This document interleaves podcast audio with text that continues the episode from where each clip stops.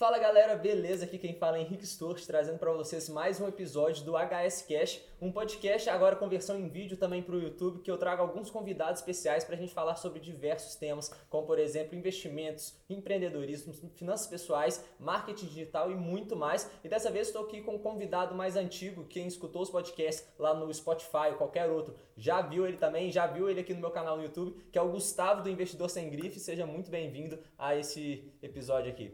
Muito obrigado, a gente está aqui para conversar um pouco mais sobre investimentos com, com o Henrique. E é sempre um prazer estar conversando com ele. Tem diversos podcasts lá no meu podcast no YouTube, que não tem a versão no, no Spotify, que não tem a versão em vídeo ainda, né? Mas quem sabe um dia vocês podem acompanhar lá também. A gente está sempre conversando junto e é um prazer estar aqui. Show de bola, muito obrigado. E o tema de hoje é estruturar uma carteira de investimento. Como que ele escolhe quais ativos que, eles vão, que ele vai investir, como que ele seleciona qual empresa que ele vai colocar na carteira dele e muito mais. Então eu queria que você já começasse contando qual que é a sua ideia básica, digamos assim, de do que você quer colocar na sua carteira, desde o zero ali da reserva de emergência e montando sua carteira ao longo do tempo.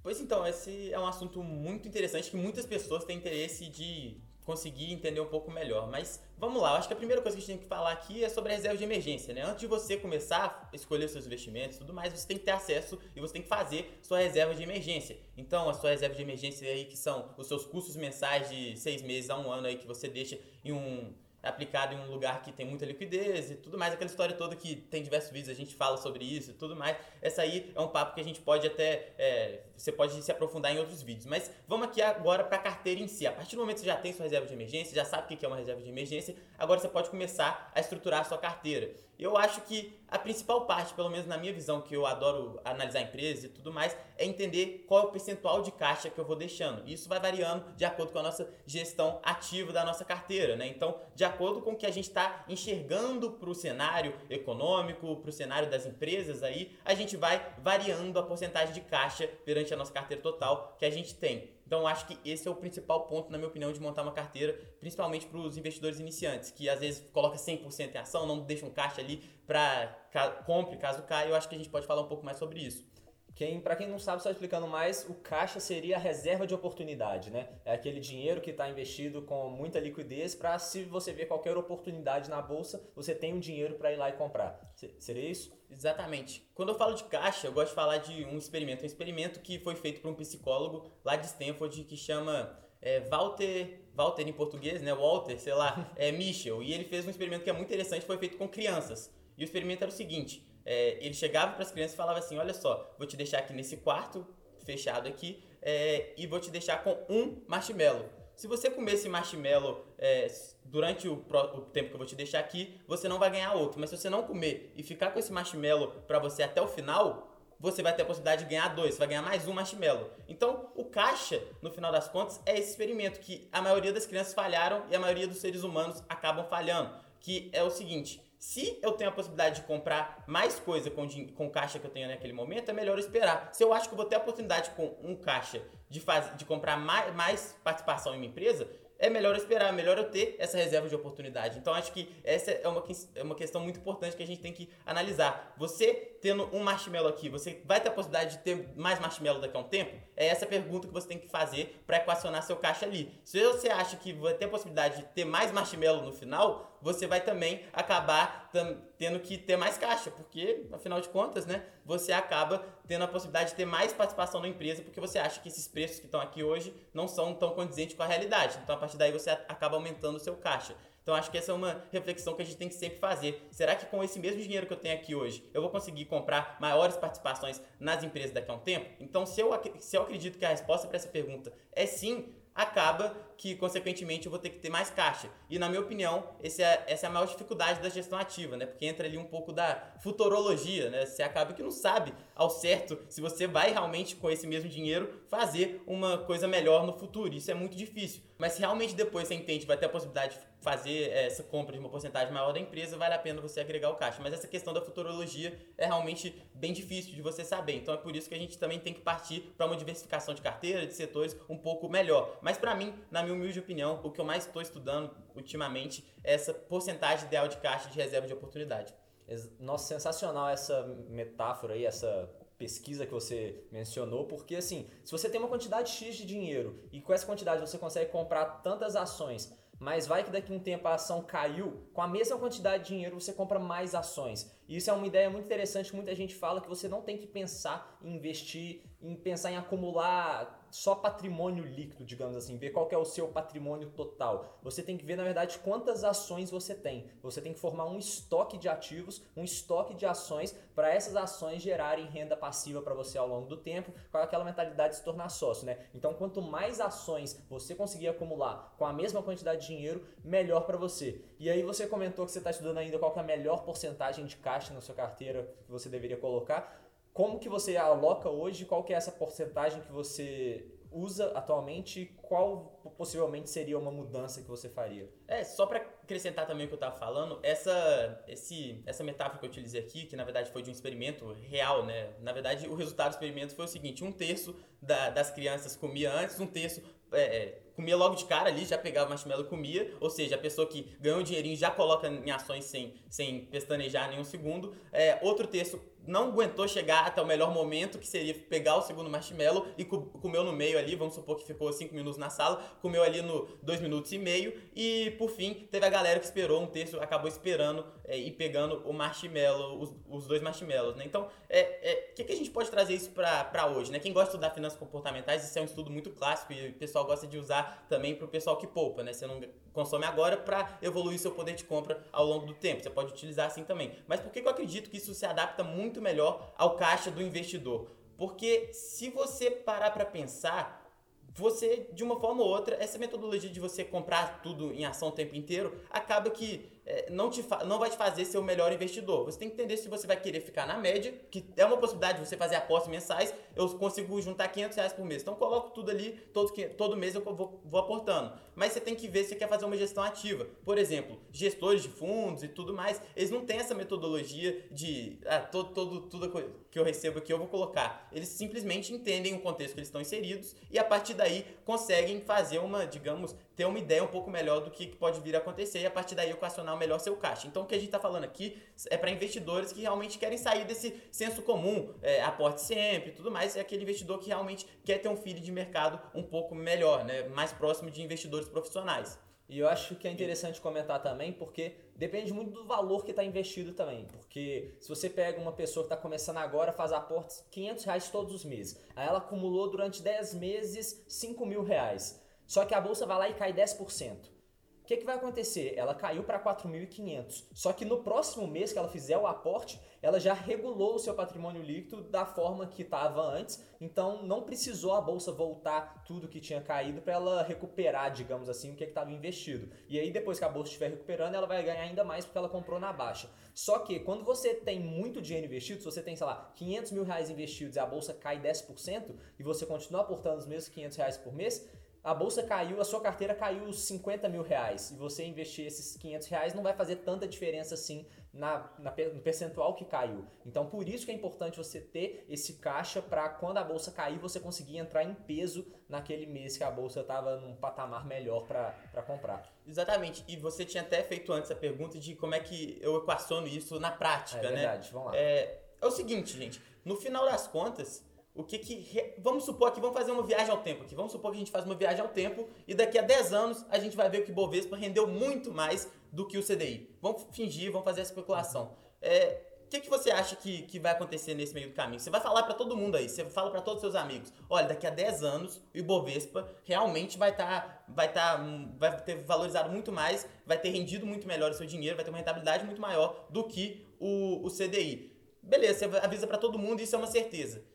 O que, que você acha que vai acontecer com seus amigos que não estão preparados para investir na bolsa? Vão colocar tudo lá. Vão colocar tudo lá. Só que ninguém disse que a trajetória da bolsa é em linha reta. Em linha reta. Ninguém falou isso. Eu só falei que é, eu fui no futuro e tô te avisando. Olha só, a gente vai ter uma rentabilidade melhor no Ibovespa. Eu tô te avisando. Mas a questão é, como a pessoa lida nessa trajetória até lá. Eu te garanto que a maioria não vai ter um rendimento melhor que o CDI. Eu te garanto isso. Porque a maioria não vai saber é, gerenciar a sua carteira da melhor forma possível. E isso tudo também entra numa questão de finanças comportamentais que a gente até já discutiu em outro, em outro podcast. Mas Vou deixar o link aqui na descrição para você acompanhar o podcast que eu gravei com ele. A gente falou bastante sobre isso, mas Sim. bora lá. É, mas então é, acaba que o caixa é uma, é uma reserva de oportunidade, igual você disse, para no decorrer do tempo você ir aproveitando as oportunidades e acabar fazendo com que sua rentabilidade supere o índice que você já sabe na viagem ao futuro que vai ter uma rentabilidade melhor do que o CDI. Então, veja bem, o caixa aplicado em momentos corretos,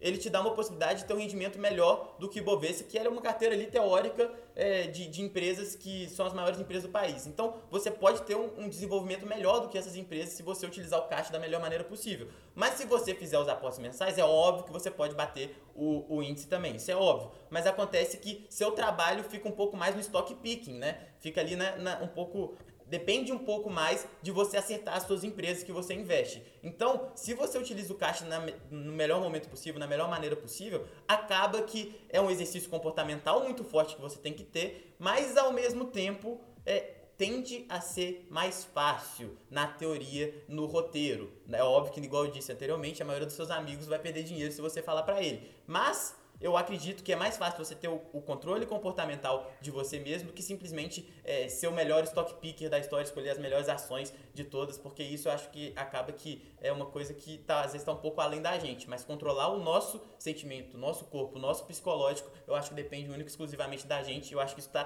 totalmente atrelado ao caixa. Não, perfeito. E essa parte das finanças comportamentais, das emoções entrando no jogo da bolsa de valores, é muito interessante, tem um dado, tem um fundo muito grande no Brasil, que eu não lembro exatamente qual é, depois você pode até me, me complementar. Basicamente, ele teve um retorno espetacular ao longo do tempo e superou de lavada assim, o índice.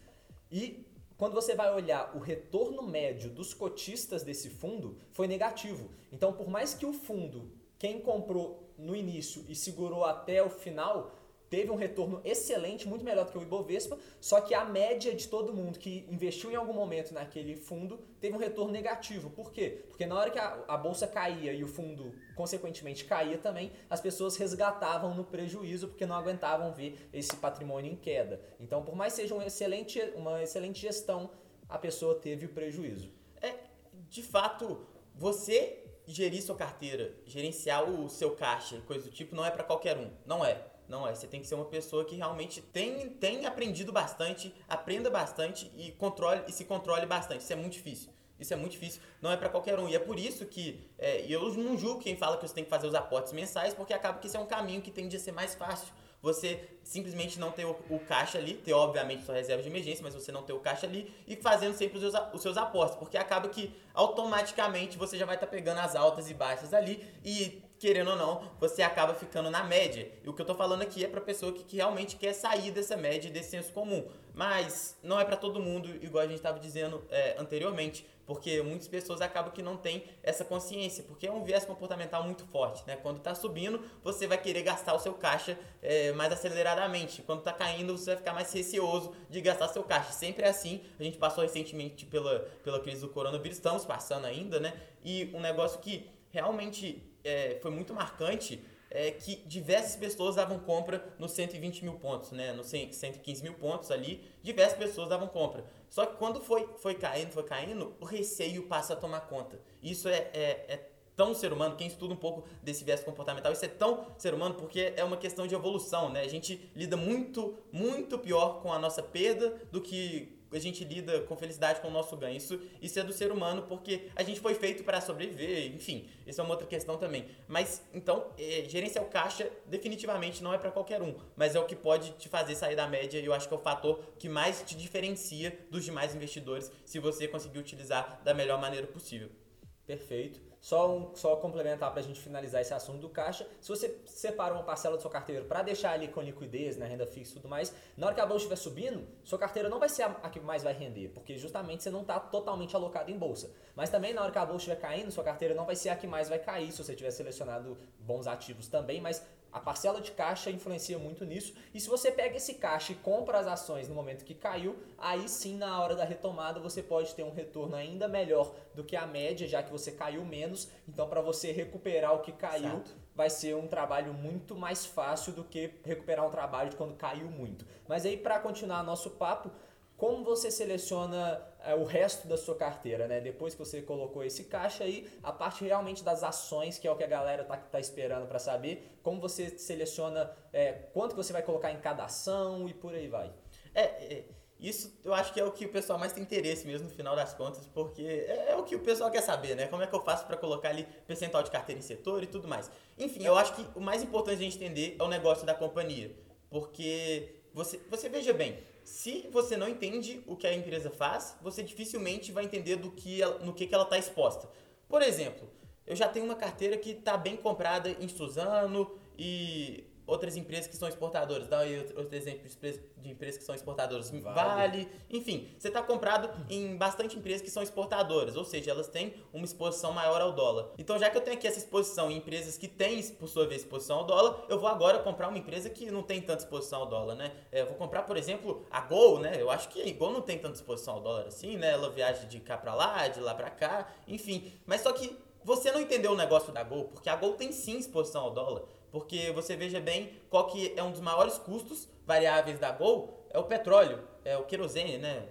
Derivado do petróleo. E o petróleo é cotado em dólar. Então a variação do dólar, por mais que a empresa faça hedges e tudo mais, acaba influenciando no resultado da empresa. Então você tem que entender no que você está investindo. Então esse é o primeiro passo, você entender o negócio da empresa que você está investindo para não cometer esses erros para não cometer esses erros que eu, inclusive, já cometi. A primeira ação que eu comprei foi da Suzano. Eu sabia que ela tinha exposição ao dólar, porque eu vi o gráfico assim, eu vi que era igualzinho, né? Uma coisa subia, a outra coisa subia também. E eu falei assim, ah, então em vez de comprar dólar, eu vou comprar Suzano, né? Não faz sentido isso. Porque tem outro, diversos outros fatores que também influenciam na companhia. Então você tem que entender a fundo. Primeiro passo para você decidir montar uma carteira e montar uma carteira corretamente diversificada é entender o negócio que você está investindo para não cair nessa cilada aí de já estar tá exposto muito ao dólar e comprar uma empresa que você não sabe, mas também está exposta ao dólar. Perfeito. E uma coisa muito boa também é você investir em empresas que você que estão dentro do seu ciclo de competência. Né? Até o Buffett fala muito disso, que é você comprar empresas que você entende como que ela ganha dinheiro. Não, de nada adianta você comprar uma excelente empresa se você não sabe como ela ganha dinheiro, porque se às vezes ela passar a não ganhar dinheiro, você não vai entender o que está acontecendo ali e não vai saber de onde veio o seu prejuízo. É melhor você perder sabendo o que está fazendo do que ganhar sem saber nada do que você está fazendo, né? Exatamente, não, sem dúvida nenhuma. Então é por isso que o primeiro passo para você montar uma carteira corretamente diversificada é você entender o negócio da empresa. Mas agora a gente também tem a questão de quanto mais ativos você tem, é, mais isso se dilui, né? Isso é um pouco óbvio, né? Mas acontece que o nosso objetivo não é simplesmente diluir e fazer nossa carteira seguir o índice, né? Porque senão seria mais fácil você comprar um ETF que vai seguir o BOVA 11, que vai seguir o índice naturalmente, e você não teria o trabalho de fazer isso que a gente está conversando aqui hoje, que é escolher e montar sua própria carteira. Então, a gente tem que tomar esse cuidado. E seguindo um pouco mais adiante nessa questão de montar a nossa própria carteira, então é muito importante também a gente ver a questão dos setores. Eu agora, por exemplo, logo depois do, dessa questão do coronavírus e tudo mais, eu fiquei um pouco mais otimista com o setor de construção. E a partir do momento que você fica otimista no setor de construção, você pode ser um pouco mais micro, olhar um pouco mais para o micro e escolher uma empresa que você acredita que se destaca, está com o melhor preço ali entre as demais, é, e ir nela. Mas você também pode fazer uma análise um pouco mais é, top-down, né? Você entendeu que o setor é a melhor coisa que você pode fazer. Então, por que eu não faço uma cesta das empresas? Então, eu vou comprar aí Elbor, Zetec, Cirela, Gafisa, vai ter empresa boa e ruim no meio. Mas eu não quero saber, eu quero o setor, né? Eu quero o setor. Então, é, isso é importante também, você ter é, essa mentalidade, ter essa visão de mundo e a partir daí você alocar sua carteira, um percentual da sua carteira da melhor forma possível. Você escolhe uma empresa ali do setor que você acredita ou você vai lá e simplesmente é, faz uma cesta da, das empresas daquele setor. Mas, obviamente, por mais que eu esteja confiante é, no setor de construção, estava confiante no setor de construção naquele momento, eu não posso depender totalmente do setor de construção, porque afinal de contas é, eu tenho muita chance de estar errado. Eu acho que isso é o principal ponto para você se tornar um bom investidor, é você entender que você realmente pode estar errado e isso vai te fazer uma diferença gigantesca nos seus investimentos. Então, é, esse é um ponto muito importante. Você tem que considerar que você está errado. Porque se eu tivesse certeza, se eu realmente pudesse fazer aquela viagem ao futuro, eu colocaria tudo no, no setor de construção, mas eu não sei. Então, tem que levar em consideração que eu posso estar errado. O setor pode ser um desastre, é, pode ser que tudo pare de, de, acontecer no Brasil relacionado a isso e acaba que o setor de construção, que eh, o pessoal costuma falar, né? É o primeiro a recuperar e também é o primeiro que dá, apresenta sinais de fraquezas da economia, né? Então, é, eu não tenho certeza. Então, é por isso que eu não posso colocar é, muita parte do meu patrimônio ali só em um setor que, por mais que eu tenha, esteja convicto e tudo mais, eu não sei o futuro. Eu não sei. Eu não sei se você sabe, Também não. mas eu não sei. Então, eu não posso fazer isso. Então, a gente tem que nos atentar também, não só a questão da exposição ao dólar, mas também é, a empresas, por exemplo, que é, estão só em um setor, concentrar muito o setor. E existem também setores que são interdependentes, né? Por exemplo, a gente tem a Braskem, que é uma indústria, né, uma indústria química, e ela também depende, obviamente, do, da indústria de petróleo. É, então, é, você veja bem aí a questão que a gente tem colocado aqui. Eu posso até achar que eu estou diversificando, estou arrasando e tudo mais, só que às vezes alguns setores são interligados e um sofre muito impacto no outro e vice-versa. Então é importante a gente ver essa questão toda. Então é por isso que a gente tem que pensar na nossa carteira não como uma posição, eu acredito mais nessa posição, eu acredito mais naquela, mas a gente tem que pensar na nossa carteira como um jogo de xadrez. Dentro da minha carteira, tem empresas que eu, por exemplo, se eu tivesse que escolher fora da carteira, é, você só pode ter uma ação, você começou a investir hoje, você não tem dinheiro, só, só tem dinheiro para comprar uma ação. Eu não teria essas ações, mas eu acho que elas compõem bem o meu portfólio. Então, acho que essa é a principal ideia que você tem que ter é, na hora de montar uma carteira. Às vezes, você tem que ter uma posição ali que vai fazer com que sua carteira fique mais balanceada e que você tenha uma carteira, é, pensar a carteira como um todo e não simplesmente como ativos separados. A carteira são ativos juntos. E esses ativos juntos formam sua carteira e é sua carteira que vai te trazer o rendimento. Então, às vezes, é necessário você ter um ativo ali que vai interligar, que vai te deixar menos exposto a um outro determinado ativo e coisas do tipo. Perfeito. É só para complementar, às vezes, e dar um exemplo prático, se você tem uma empresa que se prejudica com a alta do dólar, às vezes vale a pena você colocar alguma posição na sua carteira que vai se beneficiar da alta do dólar também. Ou então alguma empresa que se prejudica com a queda do petróleo, a mesma, alguma outra empresa que vai se beneficiar com a mesma queda do petróleo. Então é você pegar algumas variáveis, alguns fatores de risco que vão ter uma correlação negativa ali dentro da sua carteira. Quando uma se beneficia, a outra vai se prejudicar um pouquinho, mas por mais que ela vá se prejudicar, você não sabe se uma vai se beneficiar ou não, né? Você precisa ter as duas para diminuir um pouco esse risco. Exatamente. A Suzana é um, é um, caso disso, né? Apesar de estar no índice, ter uma participação até legal no índice, no Ibovespa, acaba que ela é um pouco descorrelacionada, porque quando a bolsa está subindo, o dólar tende, tende, obviamente não é uma certeza, mas tende a estar tá caindo. Isso acaba que influencia, impacta um pouco no preço, no valor que os investidores acham ser justos para a companhia. Então, isso é uma coisa que a gente tem que analisar e é por isso que é tão importante a gente ter uma visão da carteira como um todo. Olha só, se isso tudo aqui subir, será que tem uma, uma, uma ação ali que vai me amenizar um pouco essa queda? Porque no final das contas é muito importante também você ter um pouco de tranquilidade para investir. Você ter um pouco de tranquilidade para saber o que você está fazendo ali, não está te dando, é, não está te trazendo é, desastres em forma, em forma de, de resultado, né? Porque, é, querendo ou não, fica muito mais fácil você controlar o seu emocional que a gente está falando aqui no início, se a gente não vê nossa carteira desabando 80%, por exemplo. Isso é muito difícil de você, é, por mais que você esteja muito preparado, se você vê ali sua carteira caindo 80%, você é um investidor de valor e não sei o que, você pode ser o que você quiser. Você vai sofrer demais, você pode estar super preparado, ser um psicólogo super preparado, você vai sofrer demais. Então, é muito importante também a gente gente ir percebendo a evolução do nosso patrimônio para a gente continuar vendo que a gente está indo pelo caminho certo e acaba que isso também auxilia o nosso psicológico no final das contas não ter quedas tão grandes e é por isso que é importante a gente ter uma carteira um pouco equilibrada. Muita gente se fala disso também sobre o ouro, né? O pessoal coloca o ouro aí na carteira porque realmente tende a ter ser uma um, uma coloca um, contra, um contrapeso na sua carteira que está investido em, em, bolsa, por exemplo. Mas também uma coisa que é interessante também da gente falar, em que momentos de, de crise, né, de relacionados a riscos sistêmicos, é, acaba que a correlação dos ativos tende a 1. Então, é, não tem muito como escapar. Você tá no desceu pro play é para brincar, né? Então, é isso aí. Perfeito. A gente está chegando ao final aqui já, então queria que você desse algumas palavrinhas finais, algum recado final que a pessoa está começando a investir poderia se beneficiar com, a, com esse insight, essa sacada rápida sobre alguma dica para montar uma carteira mais eficiente, alguma carteira mais diversificada. O que você acha que pode acrescentar aí?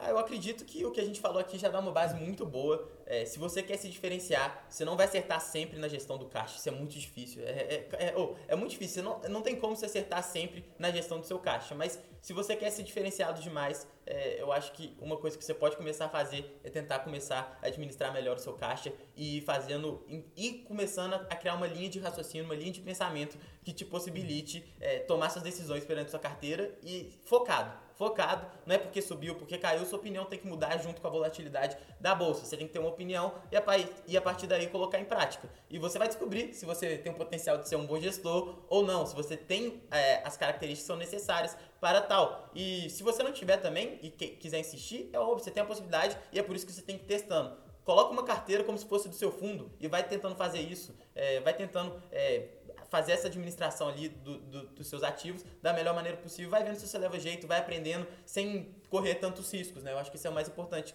Separa ali um dinheiro, se você quiser começar a brincar, coloca ali o, o dinheiro que você tem ali mais robusto na mão de um gestor, de uma pessoa que é competente para administrar. E se você quiser começar a aprender a fazer isso, separa um dinheirinho ali e fica brincando, principalmente pensando nas porcentagens, né? Eu acho que isso é muito importante. Não importa se tem mil reais aí, tá numa corretora que não tem que não tem, que não te cobra taxas, você pode fazer essa brincadeira porque o que importa é a porcentagem. Se você tiver 100 mil reais ou se você tiver mil reais, você vai fazer a brincadeira da porcentagem e vai começar a virar um gestor e vai ver como é que seu dinheiro está evoluindo. Então acho que isso é um primeiro passo que você tem que tomar se você quiser realmente começar a tomar suas próprias decisões de, da sua carteira de investimento e sem tomar muito risco, né? Porque você vai errar e no início eu te garanto você vai errar muito, então é melhor você errar pequeno e errar aprendendo e se errar pequeno, não vai ter tanto problema assim se você quiser entrar nesse meio aí de começar a gerenciar a sua própria carteira de investimentos. Então é isso. Fora isso, Henrique, muito obrigado pelo convite. Espero que eu tenha agregado aí pro, pro pessoal do seu canal. E se vocês não me seguem lá ainda, Investidor Sem Grife aqui no YouTube, aqui no Spotify, seja lá onde você estiver ouvindo, também Investidor Sem Grife. E é isso. Muito obrigado mesmo pelo convite. É isso aí. Sensacional. Muito obrigado então por ter vindo. Isso que você falou é extremamente importante porque todo mundo vai errar, todo mundo começa e erra. Então, começa devagarzinho, começa pequeno, erre pequeno e aprenda com o seu erro. Não repita o mesmo erro duas vezes. Tem até aquele estado, né? Errar é humano, errar duas vezes o mesmo erro é burrice. Então, eu vou deixar aqui na descrição todas as redes sociais do Gustavo também para vocês acompanharem ele lá. E se você curtiu esse vídeo, esse podcast, seja lá onde você estiver escutando, deixa o like aí embaixo, se inscreve ou no YouTube ou no, no Spotify, qualquer outra plataforma de podcast aí. Espero que vocês tenham gostado e é isso aí. A gente vai ficando por aqui. Meu nome é Henrique Stuart e bora enriquecer.